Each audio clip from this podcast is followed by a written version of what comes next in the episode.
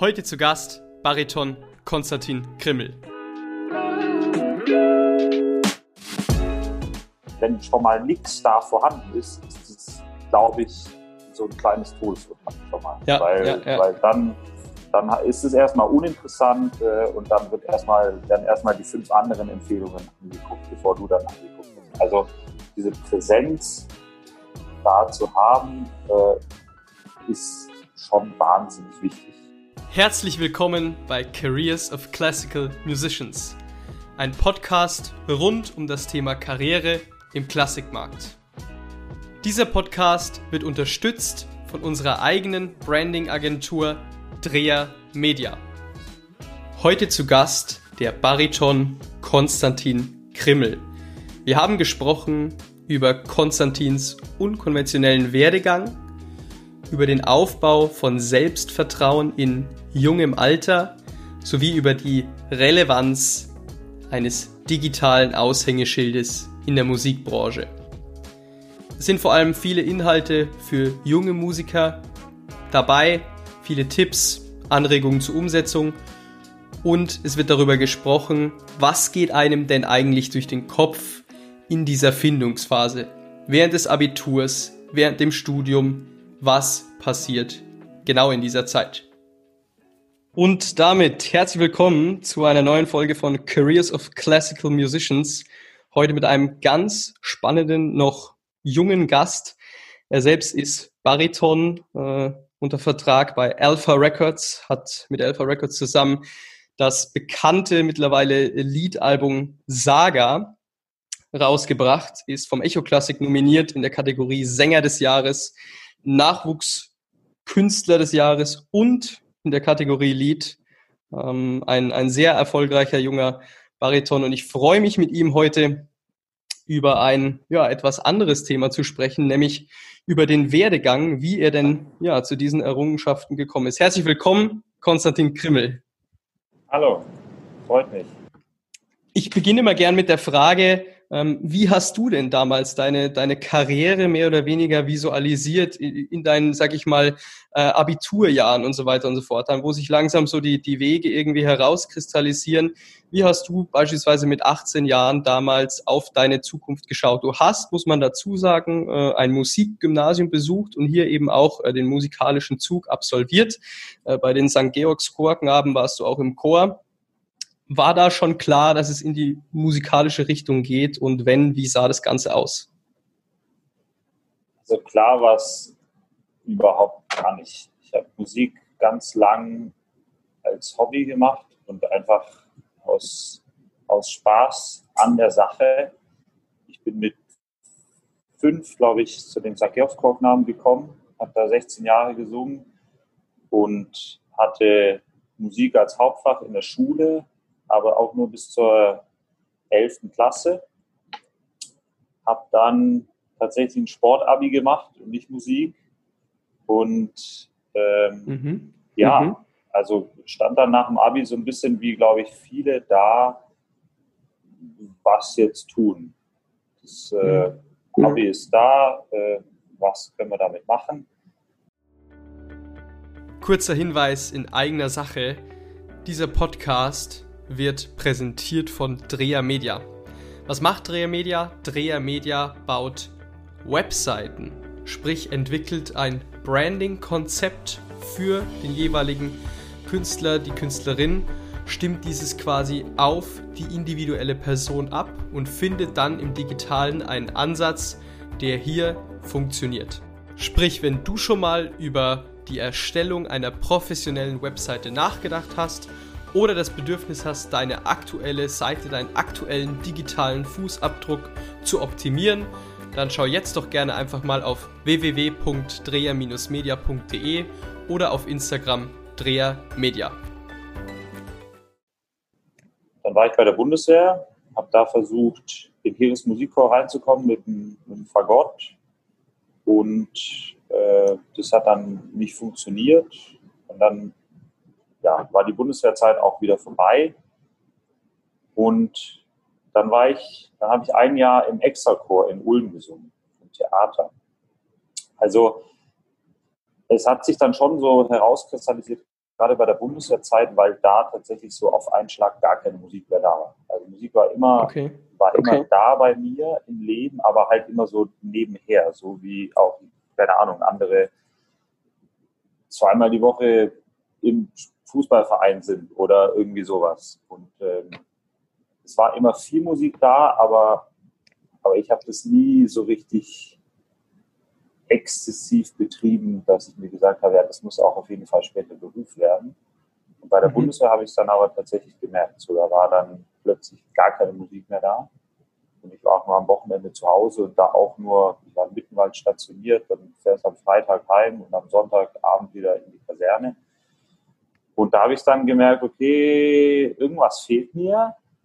Ich wusste mhm. am Anfang nicht so ganz genau, was. Und irgendwann habe ich ist mir dann aufgefallen, okay, krass ist dann doch die Musik, ist dann doch so generell alles. Ich habe Klavier gespielt, ich habe Fagott, ich habe so ein bisschen Trompete gespielt, Chor gesungen, viel, äh, auch in kleineren Ensembles. Und viel ausprobiert, viel ausprobiert.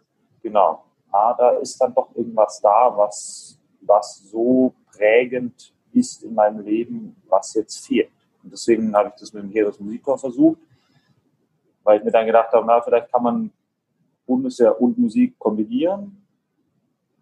Hat dann mhm. nicht so ganz funktioniert und deswegen, äh, deswegen dann der Extrachor in Ulm und da habe ich dann ein Jahr gesungen und da habe ich dann eigentlich so richtig so diese Opernwelt auch kennengelernt.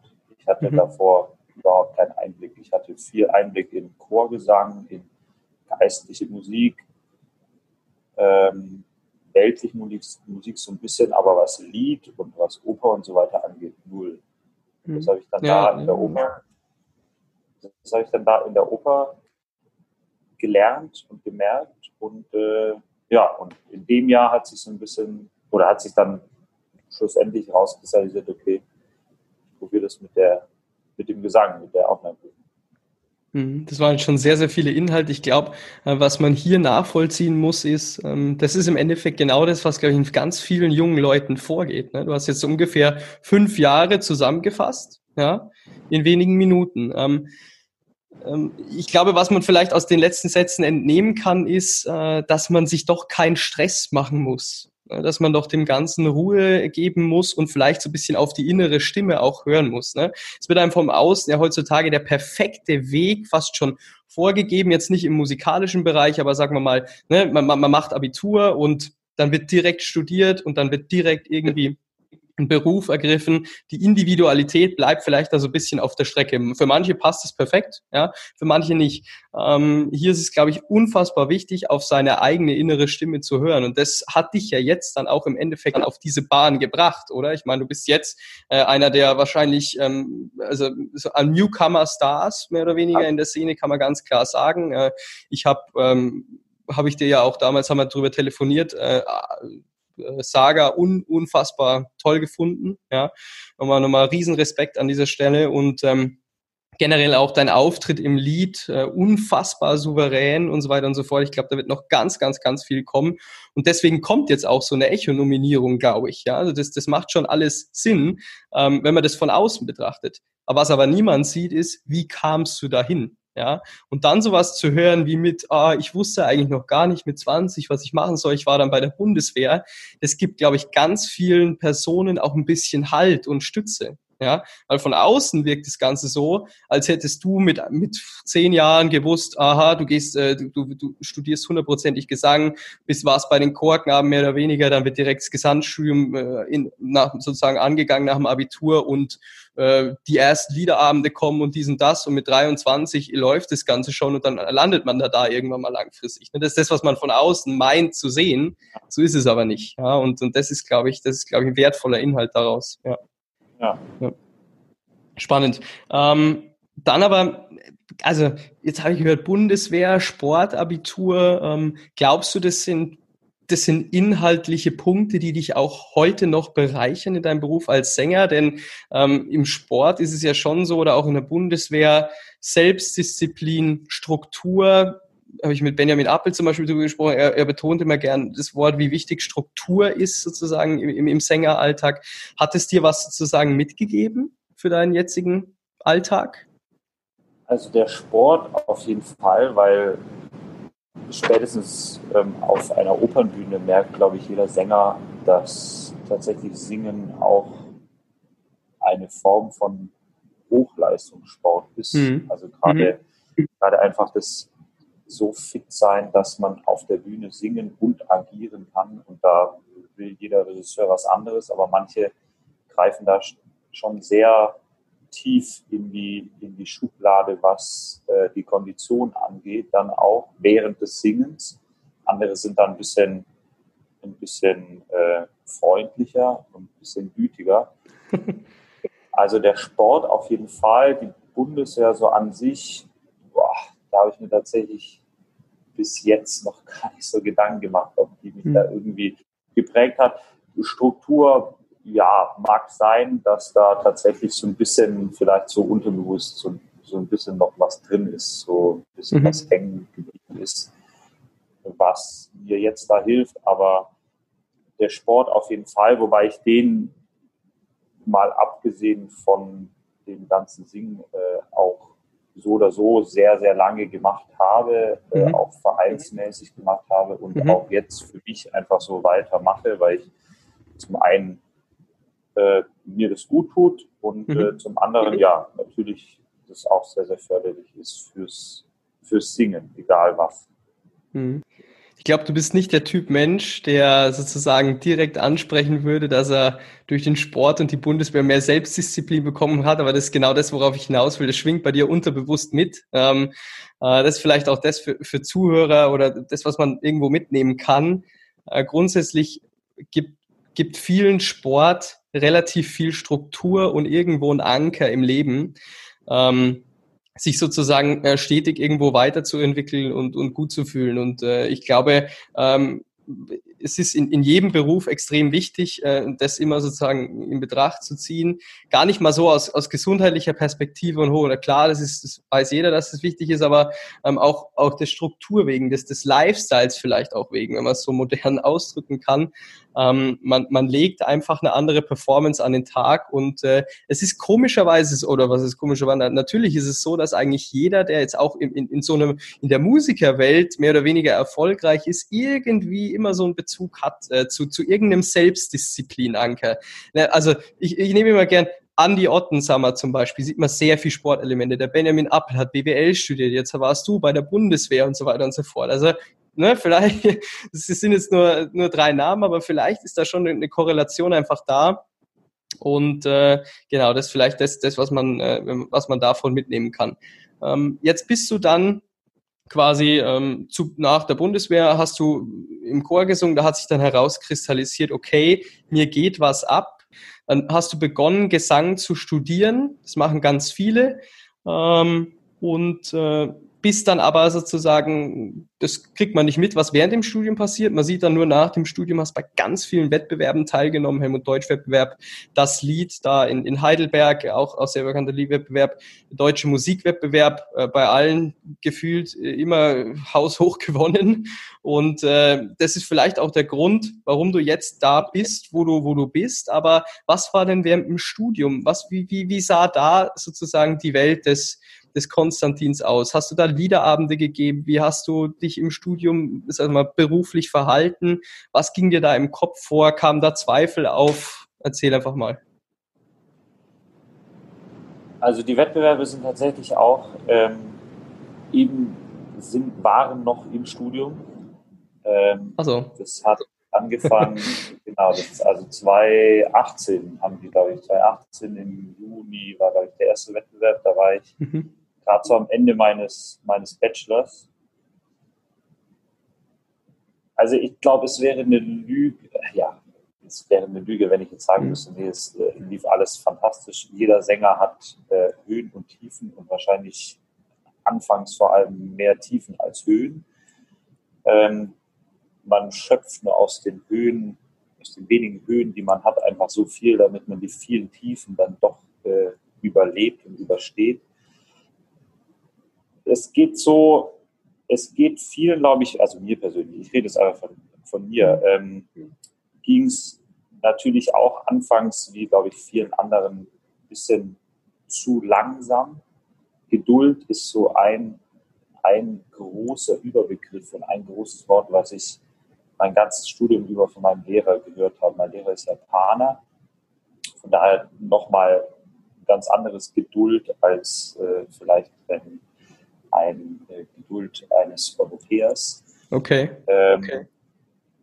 Dieses Geduld und Demut, das war, das, das hat diese zwei Worte, die haben mich sehr, sehr begleitet und da musste ich mich sehr mit anfreunden. Das war schwierig am Anfang, das war schwierig so zwischendurch, dann gab es mal wieder gute Phasen.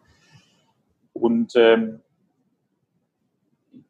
ich wollte ganz schnell ganz viel und, und dann ging der Vergleich auch von Anfang an irgendwie los. Ah, und der ist schon im dritten Semester und der singt aber dann schon das und ich bin im zweiten Semester und singe aber noch das und dann, ja, und der ist aber einer Routinier, der singt auch schon so krasse Sachen und, und so weiter, Arien, keine Ahnung. Und äh, dieser Vergleich am Anfang ist ganz, ganz krass da. Also der ist, der, da hört man, weil halt die, so, so, so eine Hochschule auch so ein, auch so ein Dorf ist. So, so. Mhm. Man weiß einfach irgendwie, vor allem aus seiner eigenen Abteilung, also aus seinem eigenen äh, Instrumentenfach, in dem Fall Gesang, äh, kennst du einfach fast alle irgendwann und äh, weißt, wer wie wo was macht und wer wie wo drauf ist. Und äh, dann fängt dieser Vergleich ganz, ganz schnell an und dann gibt es eben gute Zeiten und dann läuft alles prima und dann ähm, steht man wieder vor so einer riesen Wand und vor so einer riesen Mauer und weiß nicht, wie man über diese Mauer rüberkommen äh, kann. Also jetzt einfach bildlich gesehen, weil es, äh, weil man vor so einem neuen technischen Schritt dann steht, den man noch nicht erreicht, sondern dafür muss man erstmal sehr viel Zeit in den Übezellen investieren, um dann diese, diese nächste Stufe zu, zu erklimmen. Und ähm, irgendwann aber, und das habe ich erst tatsächlich sehr, sehr spät gemerkt, weil das so ein bisschen auch die Schule meines Lehrers ist, irgendwann habe ich gemerkt, okay, krass. Als ich dann angefangen habe, äh, wegen eines Fachs, das wir belegen mussten, Methodik, ähm, musste ich dann quasi andere unterrichten. Also da habe ich dann andere Leute okay. auch aus anderen mhm. Studiengängen gefragt. Ich hatte da zwei Sprecher, die ich unterrichtet habe, eben in Gesang zum ersten Mal überhaupt in meinem Leben unterrichtet habe. Und da habe ich dann gemerkt, boah, krass, das sind jetzt, ich kann, also die Sachen, die ich ihm gesagt habe, einem der beiden Sprecher, die er bitte machen soll oder, oder mal ausprobieren soll, die konnte ich. Und das ist mir bis dahin noch nicht so richtig aufgefallen, dass ich die jetzt kann. Und das, da sind okay. dann schon sechs Semester vergangen. Und sechs Semester lang hat mir mein, Le mein Lehrer eben die ganze Zeit diese Sachen gesagt. Ja, das musst du üben und das musst du üben und das musst du üben und das und übt es einfach. Ja, ja, mach, mach, mach mir ist es nie aufgefallen richtig, dass es dann plötzlich da war und dass ich das dann plötzlich konnte. Und so hat sich dann über viele, viele Jahre unscheinbar haben sich viele Sachen plötzlich gefestigt und, und sind, haben, also habe ich mir quasi antrainiert durch das tägliche Üben auch, mhm. die dann einfach funktioniert haben, die in den vielen Tiefen, in, äh, die man so durchlebt, ähm, ja irgendwie hoffnungslos erscheinen, aber dann plötzlich dann irgendwie funktionieren. Und darauf konnte ich mich dann berufen und darauf äh, konnte ich mich dann auch verlassen. Und deswegen hat es dann auch so, irgendwann habe ich mir dann gesagt, okay, jetzt ist wahrscheinlich ist jetzt die Zeit da, um das mal zu probieren mit so Wettbewerben. Ja. Einfach, einfach aus einem ja, aus dem Grund heraus, weil halt nun mal, also, aber da kommen wir bestimmt auch noch drauf zu sprechen, was Wettbewerbe, wie wichtig ja, Wettbewerbe ja, auch sind, aber ähm, einfach aus dem Grund heraus, ja, es ist jetzt die Zeit da. Ich habe sehr lang gewartet, war mir sehr lang unsicher, ich habe mich sehr lange selber noch nicht bereit gefühlt. Und irgendwann, ich glaube irgendwann, ob es so den richtigen, perfekten Punkt gibt, äh, weiß ich nicht, aber es gibt irgendwann, glaube ich, so einen Punkt, wo man es sich zutrauen kann. Und dann mhm. einfach mal schauen. Kurzer Hinweis in eigener Sache. Dieser Podcast wird präsentiert von Dreher Media. Was macht Dreher Media? Dreher Media baut Webseiten, sprich entwickelt ein Branding-Konzept für den jeweiligen Künstler, die Künstlerin stimmt dieses quasi auf die individuelle Person ab und findet dann im digitalen einen Ansatz, der hier funktioniert. Sprich, wenn du schon mal über die Erstellung einer professionellen Webseite nachgedacht hast oder das Bedürfnis hast, deine aktuelle Seite, deinen aktuellen digitalen Fußabdruck zu optimieren, dann schau jetzt doch gerne einfach mal auf www.dreher-media.de oder auf Instagram drehermedia. Ja, ich, ich denke immer an den Satz, lieber fehlerhaft beginnen, als perfekt zu zögern. Ich glaube, das geht unglaublich vielen so, dass ja. sie zu lange warten und einfach äh, Chancen verschlafen. Ja? Denn man muss ja auch immer sehen, wo findet Wachstum statt? Außerhalb der Komfortzone. Und wenn ich immer in meinem kleinen Kämmerchen bleibe und sage, ich traue mich noch nicht, ich gehe noch nicht sozusagen on stage oder mache jetzt bei so einem Wettbewerb mit, komme ich ja auch nie in diese Wachstumszone hinein. Ähm, ähm, das, das muss einem bewusst sein. Auf der anderen Seite, wenn man natürlich zu schnell ähm, ne, da ist natürlich auch der Klassikbereich wieder so ein ja. Spezialfall. Also da wird man dann schnell mal be, be, mit, besonders beäugt, um es mal so zu formulieren, ach, der Jung und hier macht es schon und diesen das, diese altmodische ja. Ader, die gefällt mir ja gar nicht. ähm, aber das gehört natürlich dazu. Ähm, man muss sich irgendwo auch mehr oder weniger den Regeln erstmal adaptieren, um sie dann später zu brechen. Aber ähm, grundsätzlich ist es auch so, man muss natürlich, man muss natürlich in guter Verfassung sein. Dennoch bin ich hier der Meinung, ähm, gerade was auch das, das Konzertieren betrifft und so weiter und so fort, warten viele Musikstudenten zu lange. Denn man muss sich immer eines eigentlich vor Augen führen. Man ist jetzt, man beginnt das Studium und wenn man ein Studium beginnt in einem gewissen Bereich, dann, dann sollte man, glaube ich, auch, gerade wenn man Musik studiert, ein ganz großes Vertrauen in sich selbst, in seine Fähigkeiten haben, ja, die man auch dann im Studium eben ausbaut. Ja. Äh, ansonsten ist, glaube ich, völlig, ich habe letztens mit Werner Gürer drüber gesprochen, der hat zu mir gesagt, ähm, wenn man diesen Beruf ergreift, dann zu 100 Prozent aus Leidenschaft und, und Liebe zur Musik und zum Vertrauen in sich selbst. Ja. Und äh, das ist, glaube ich, schon der Punkt und dann auch die Stütze, ähm, die einem mehr oder weniger ja, dann zuteile sein soll, äh, um eben auch sozusagen äh, Konzertprojekte in jungen Studienjahren anzugehen und Erfahrungen zu sammeln im Feld, ja, in der Realität äh, die stetig sozusagen aufzuarbeiten, sich Feedback zu holen und so weiter und so fort, um dann halt irgendwann mal ähm, ja auch mithalten zu können. Denn es ist jetzt schon so, dass viele mit, mit 25, 26, je nachdem wie, wie lange sie dann studiert haben, dastehen und noch gar kein Konzert gespielt haben. So der, der Extremfall. Oder nur die, die Universitätskonzerte und diesen das. Ne? Und wenn man das jetzt mal mit anderen Bereichen vergleicht, also ich zum Beispiel äh, bin ja, bin ja, studiere ja BWL, da ist es schon so, dass wir zum Beispiel nach dem zweiten Semester Praktika machen müssen, die sind im Curriculum verpflichtend und so weiter und so fort. Da ist ständig Kontakt zur realen Welt ne, zur Berufswelt, wenn man es mal so nennt. Und das ist an Hochschulen nicht so. Da muss man sich proaktiv drum kümmern. Es wird bisschen was gemacht, nicht viel. Ja. Ähm, also hier auch viele Grüße an alle Hochschulen, gerne Anregungen, mehr, mehr praxisbezogene Elemente mit einzubauen. Aber genau, das ist das, was mehr oder weniger proaktiv an einem selber hängen bleibt und ähm, was, was viele, glaube ich, zu vorsichtig angehen. Ja, das, das stimmt. Das ist natürlich dieses Selbstvertrauen, das ist so ein bisschen, das ist so ein bisschen schwierig, weil zum einen gibt es mhm. dann die Leute, die haben, die haben noch nicht so das große Selbstvertrauen in den beginnenden Jahren. Und ich glaube, dazu zähle ich mich auch, mhm. habe ich mich äh, damals gezählt. Und weil, weil man einfach immer so das Gefühl hat, nee, es reicht noch nicht. Es reicht noch mhm. nicht. Es ist noch nicht, es ist noch nicht gut genug, weil es ist so eine, so eine Bühne, ähm, ich habe es tatsächlich vorhin erst wieder, das wieder gelesen, eine Kritik ähm, über, ein, über ein Konzert von zwei namhaften Sängern. Ähm, war gar nicht die Kritik an sich, sondern dann in den Kommentaren drunter auf Facebook. Und wenn man dann da draußen ist und da draußen in der dann Konzert singt, egal wo und egal was das auch ist. Ähm, und das ist zum Beispiel auch sowas, was du gerade angesprochen hast, ähm, was was nicht gelehrt wird in dem Sinne. Auf der anderen Seite weiß ich auch gar nicht, ob man das so, so lernen kann, äh, wie umzugehen ist mit Kritiken.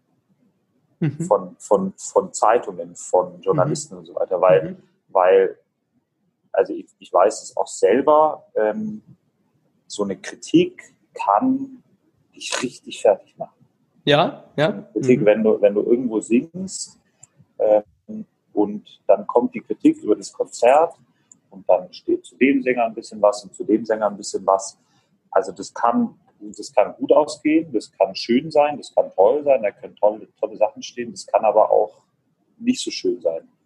Und dann der Umgang damit ist auch sowas, wo man ziemlich alleine dasteht. Mhm. Und was mache ich dann damit? Ist mir egal, lasse ich das einfach sein, weil es ist halt eine Momentaufnahme. Klar, ich meine, das ist immer eine Momentaufnahme. Also Künstler, Musiker, das ist, das ist scheißegal, ob du was du am Tag davor gemacht hast und was mhm. du am. Tag danach machst. Ob du davor gut warst, am Tag danach gut bist, wenn du in dem Moment nicht gut bist, schlecht. Und deswegen mhm. diese Momentaufnahmen, und das gibt es ja überall. Das gibt es ist bei Konzerten, das ist bei Prüfungen, das ist bei Wettbewerben so, das sind immer alles so Momentaufnahmen. Und wenn dann, wenn dann da jemand ist, der vielleicht noch nicht so das riesen Selbstbewusstsein hat, äh, in, in jungen Jahren, in jungen Semesterjahren auch, und sich dann dahin stellt und die Chance hat, da ein Konzert zu singen, was super schön ist, und das dann aber nicht so gut wird und dann eine Kritik bekommt, ähm, das glaube ich, da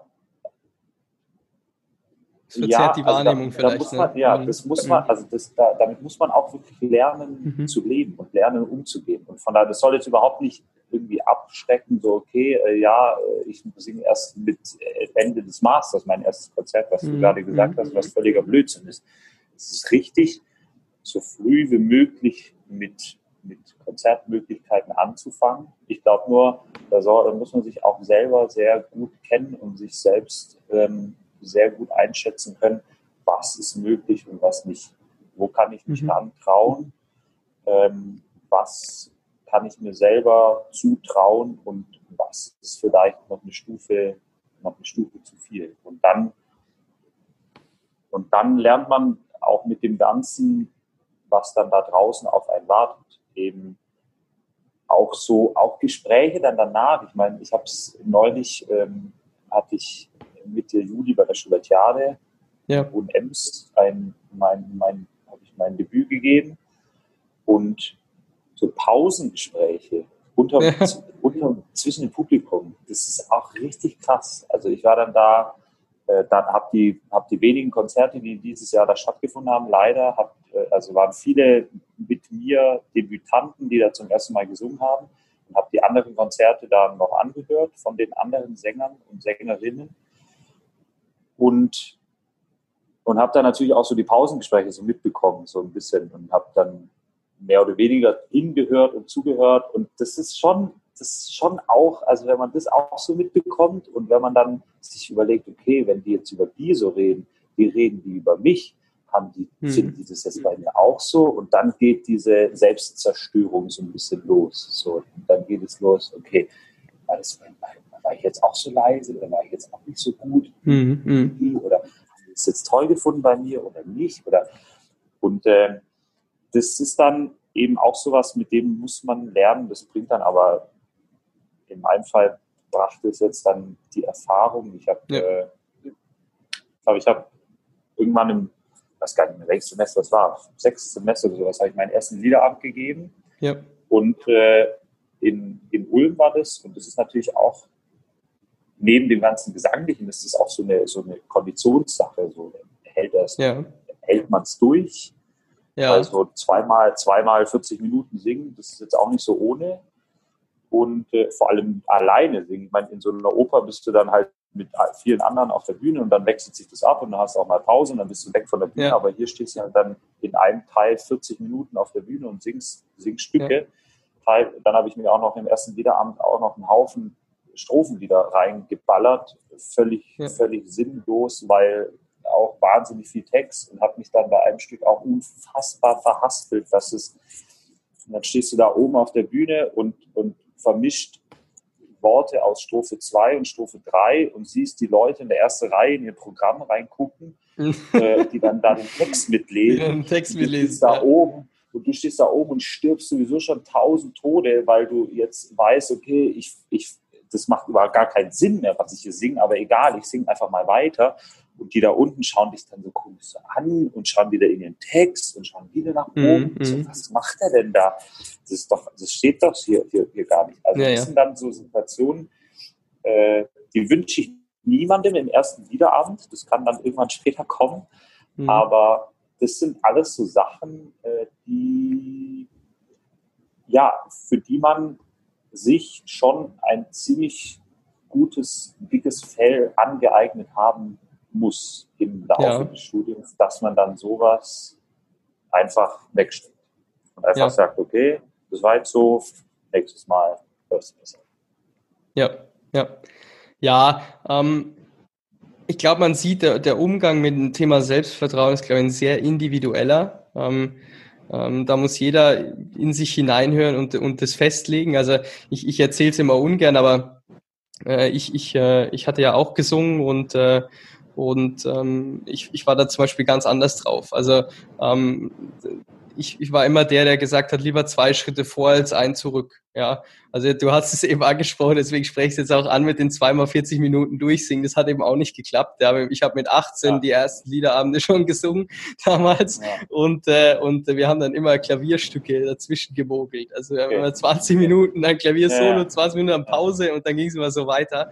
Ähm, aber das waren zum Beispiel so Sachen, wenn man dann auch, jetzt gehen wir mal wirklich in den Mikrokosmos rein, auch speziell auf die Stimme bezogen. Entschuldigung an alle Instrumentalisten und sonstige Zuhörer, aber es sind dann schon so Sachen, wenn man langsam merkt, oh, die Kehle irgendwie stockt da was, der Ton sitzt woanders und so weiter und so fort. Das kann sich jemand, der nichts damit zu tun hat, der kann sich das gar nicht vorstellen. Der denkt, ja, hast ja. du denn einen völligen Vogel, von was sprichst du denn, diesen, das?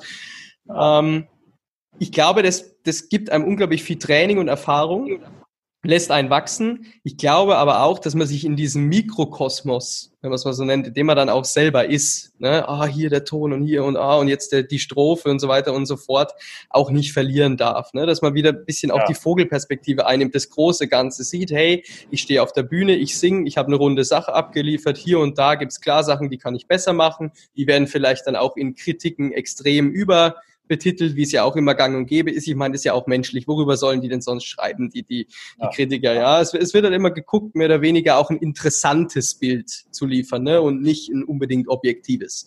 Und ja. äh, ähm, das muss einem, glaube ich, da einfach bewusst sein. Man muss sich einfach bewusst sein, ähm, was man gut kann und was man besser kann als vielleicht jemand anders. Ja, auch im, im gleichen Fach und, äh, und dann einfach machen, weil im Endeffekt, warum studiert man denn dann sonst Gesang? Ja, das ist ja alles, es ist ja das Ziel logischerweise dahinter, sich wirklich mit, oder ein Instrument völlig egal, warum studiert man Musik? Das Ziel dahinter, glaube ich, ähm, langfristig ähm, einfach sozusagen mit dem Instrument oder mit der Stimme zu verschmelzen, ja, und eins zu werden, eins abzubilden und das Ganze einfach zu 100 Prozent zu verkörpern. Ja?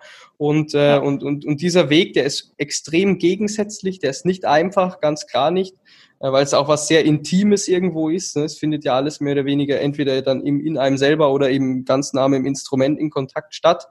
Ähm, aber nach wie vor bin ich der Meinung, lieber zwei Schritte vor als einer zurück denn alles andere macht keinen Sinn. Aus meiner naiven Sichtweise. Ne? Ich habe ja da, wie gesagt, gar keine Erfahrung, also weder Musikstudio sonst irgendwas, aber aus der logischen äh, Denkweise irgendwie glaube ich schon, ähm, dass, dass diesen Wachruf schon ein paar Leute hören müssten, nicht, dass sie ihn verschlafen. Ja, ja. Das ist richtig, ja. Das ist ja. auf jeden Fall richtig. So, das könnte ich jetzt so im Nachhinein kann ich das auch so unterschreiben. Es ist, äh, wie gesagt, es ist dann in dem Moment, ähm,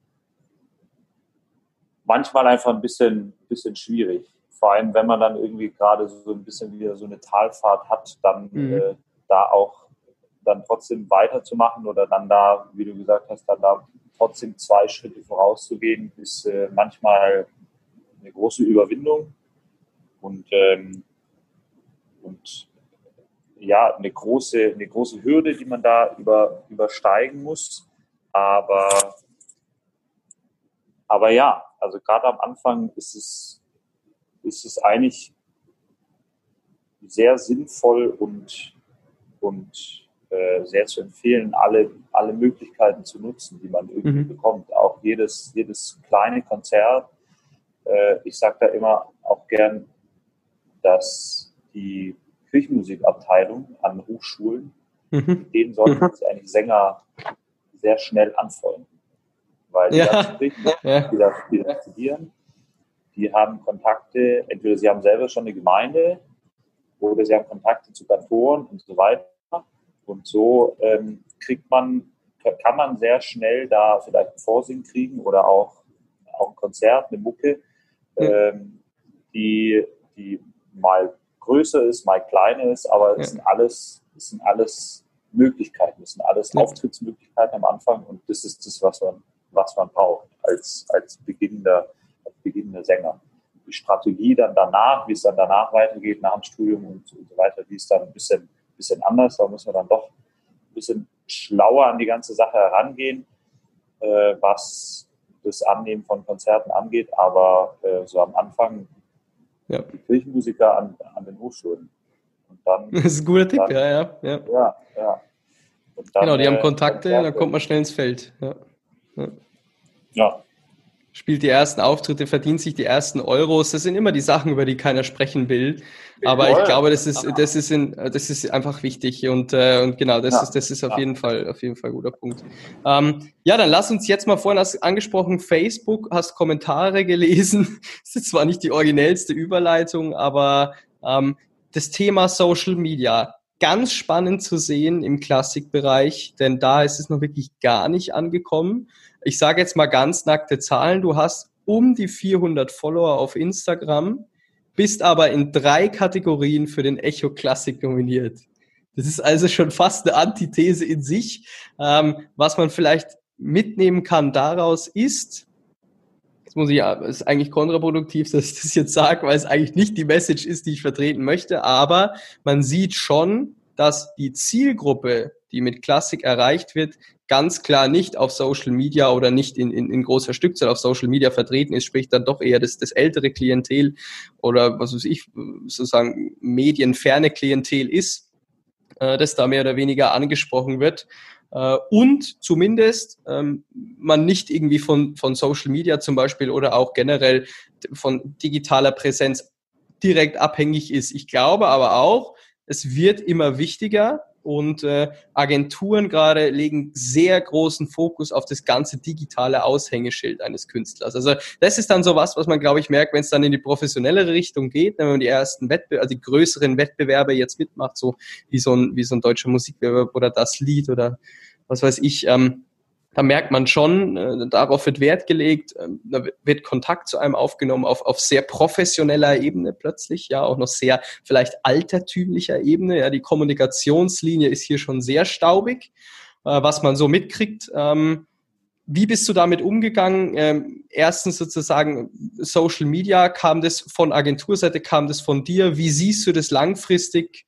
Ähm, genau, wie, wie siehst du diese, diesen digitalen Aspekt äh, als, als Person des öffentlichen Lebens jetzt mehr oder weniger? Also er ist, er, er ist, wie du gesagt hast, sehr wichtig geworden und wird immer wichtiger. Also mhm. das ganze Facebook, Instagram, was es da alles gibt, ähm, es wird immer wichtiger, da präsent zu sein. Und mhm. ich musste mich damit auch sehr anfreunden, weil ich da eigentlich gar nicht der Typ für bin. Mhm. Auf Facebook hat man sich halt dann irgendwann mal angemeldet, weil es halt irgendwie alle gemacht haben. ja, genau. äh, damals, ähm, bin ja noch, ich glaube noch vor, vor Facebook, ich komme aus Ulm, da gab es noch, da gab's noch die, die Community-Plattform Team Ulm. Und äh, da sind dann alle irgendwann weggewandert und plötzlich war Facebook in und dann. Und äh, ja, jetzt ist ja Facebook auch schon wieder so ein bisschen raus und Instagram ist da und ähm, keine Ahnung, was da als nächstes kommen wird in den nächsten fünf Jahren. Ähm, also es, es ist mittlerweile, glaube ich, ein riesen Aushängeschild. Also YouTube sowieso. Mhm. Auf YouTube ist ja, ich meine, wie läuft es heutzutage? Äh, du, keine Ahnung, du kriegst eine Anfrage für irgendwas und äh, schaust dir halt die Noten dann an und gehst mal auf YouTube und schaust, ob es da irgendeine Aufnahme gibt und, und ja. hörst du das halt mal an. Im besten Fall ist beides vorhanden, im nicht so guten Fall gibt es entweder keine Aufnahme auf YouTube oder es gibt keine Noten und im allerschlimmsten Fall gibt es keins von beiden.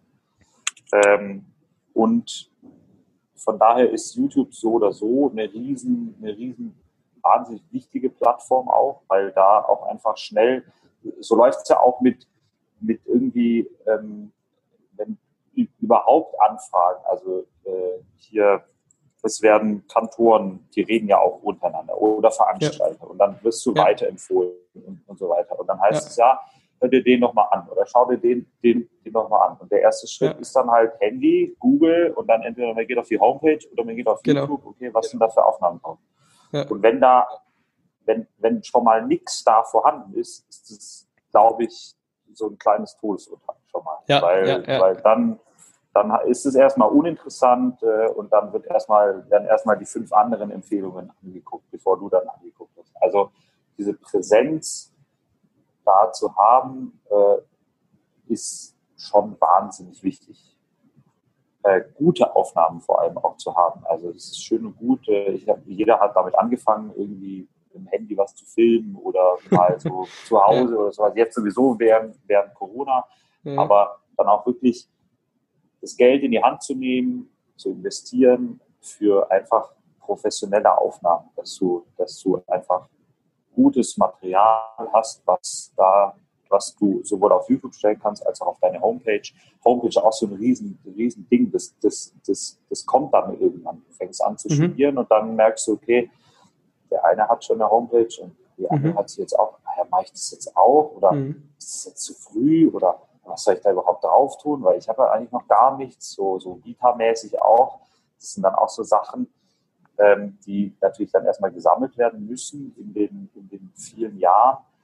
Ähm, aber und dann halt Facebook. Also ich finde es immer noch krass, wie Facebook oder auch Instagram, was für eine hm. Reichweite es äh, hat. Also wenn du da mhm. irgendwas Neues draufstellst, irgendwelche Ankündigungen von, von irgendwas, von irgendeinem Konzert oder Bilder oder du stellst irgendwelche kleinen Videos rein oder auch ganze Aufnahmen da rein, mhm. was dann, was für Leute dir plötzlich schreiben. Also mhm. von, von, von überall auf der Welt. Äh, hier, ich habe über, über Facebook habe ich ein, ein, eine Anfrage bekommen äh, für einen Liederabend nach mhm. in, in, in Barcelona. Also das mhm. ist, der hat dann halt irgendwie diese diese Live-Übertragung von dem Helmut Deutsch-Wettbewerb gehört, mhm. der Veranstalter. Und hat dann gesagt, ah, das finde ich cool, was du da machst, ja, hast nicht Lust. Mhm. Also was, was für eine Reichweite dieses Social Media mittlerweile hat und auch weiter haben wird und immer mehr haben wird, ist schon wahnsinnig mhm. erstaunlich. Und das sollte man nicht unterschätzen.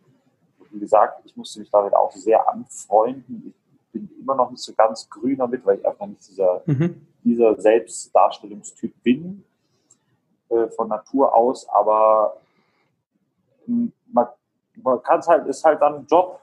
Dann, man kann es halt dann nutzen, einfach als, als Zusatz für den, für den Beruf.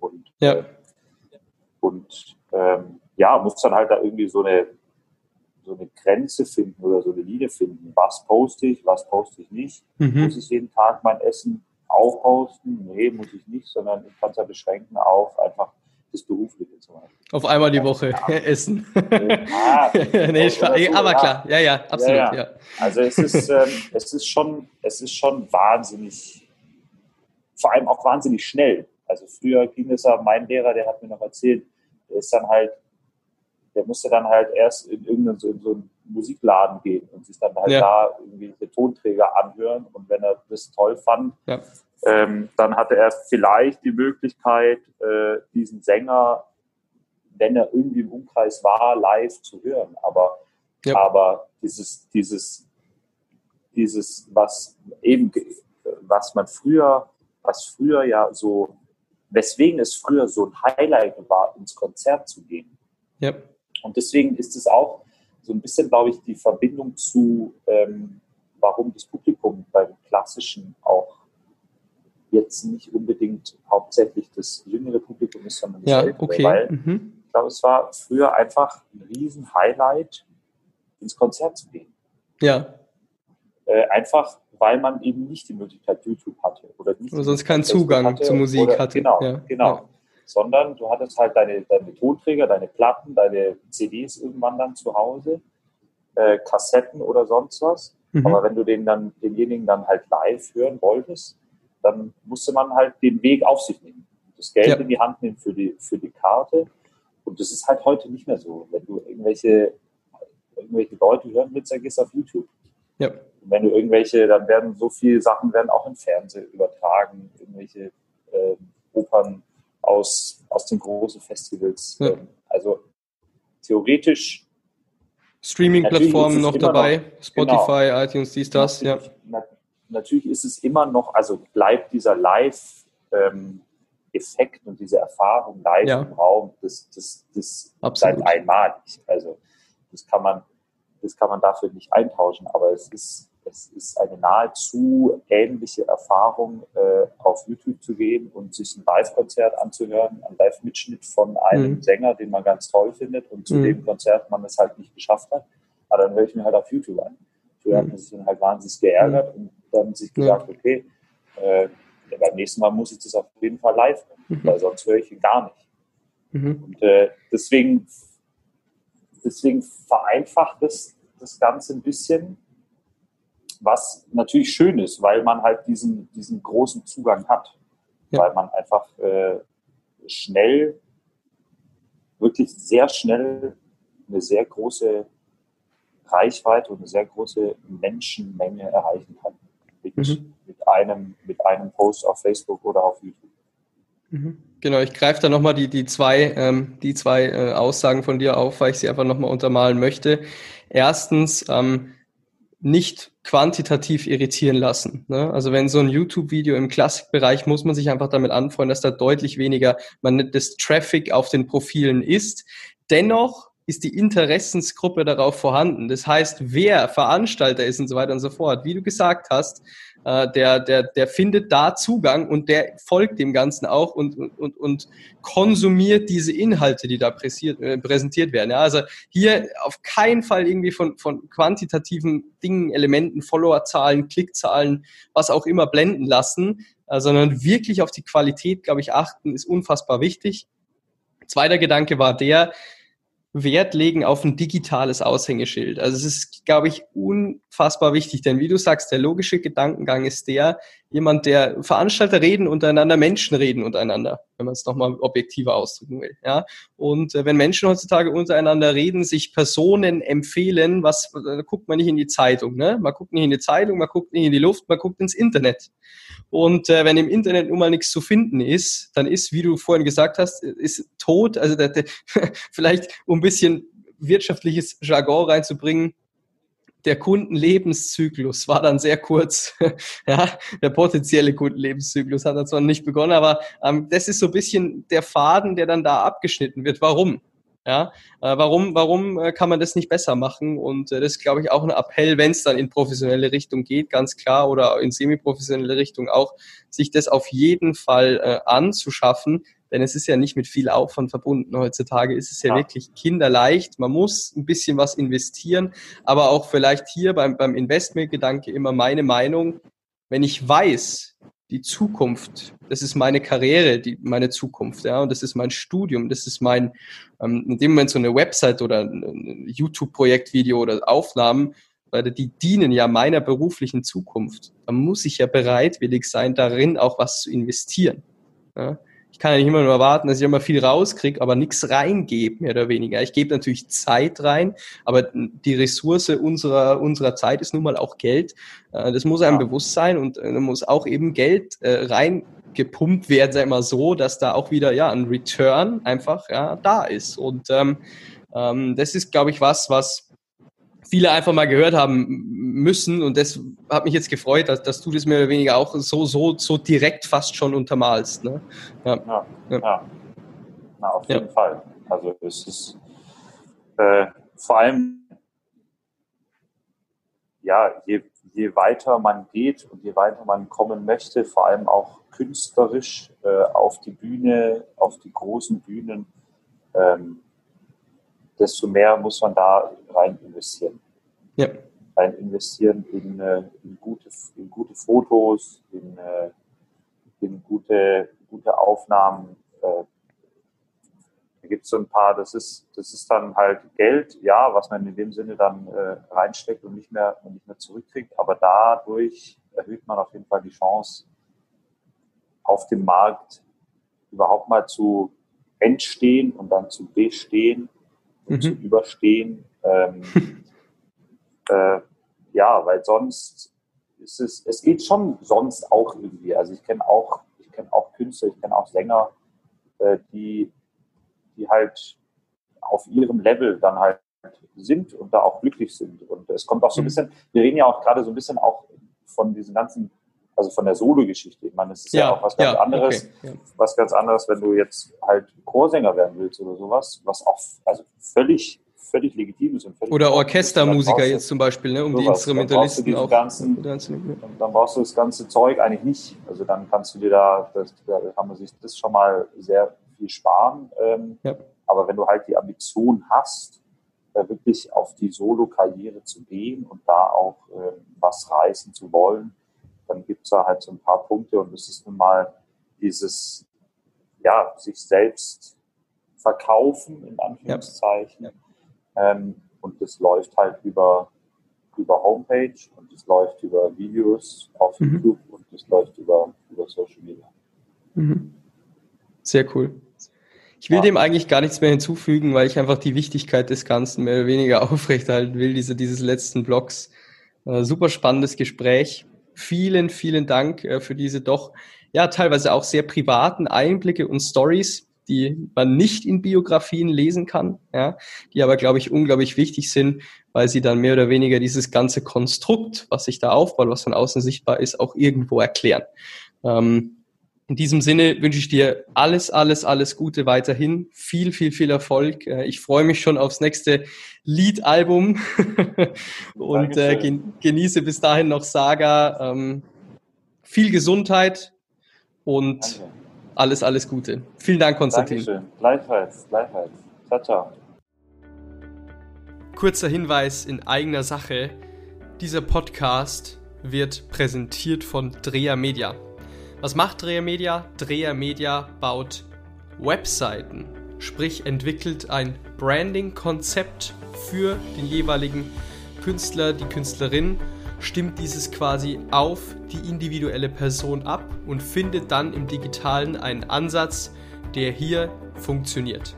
Sprich, wenn du schon mal über die Erstellung einer professionellen Webseite nachgedacht hast oder das Bedürfnis hast, deine aktuelle Seite, deinen aktuellen digitalen Fußabdruck zu optimieren, dann schau jetzt doch gerne einfach mal auf www.dreher-media.de oder auf Instagram drehermedia.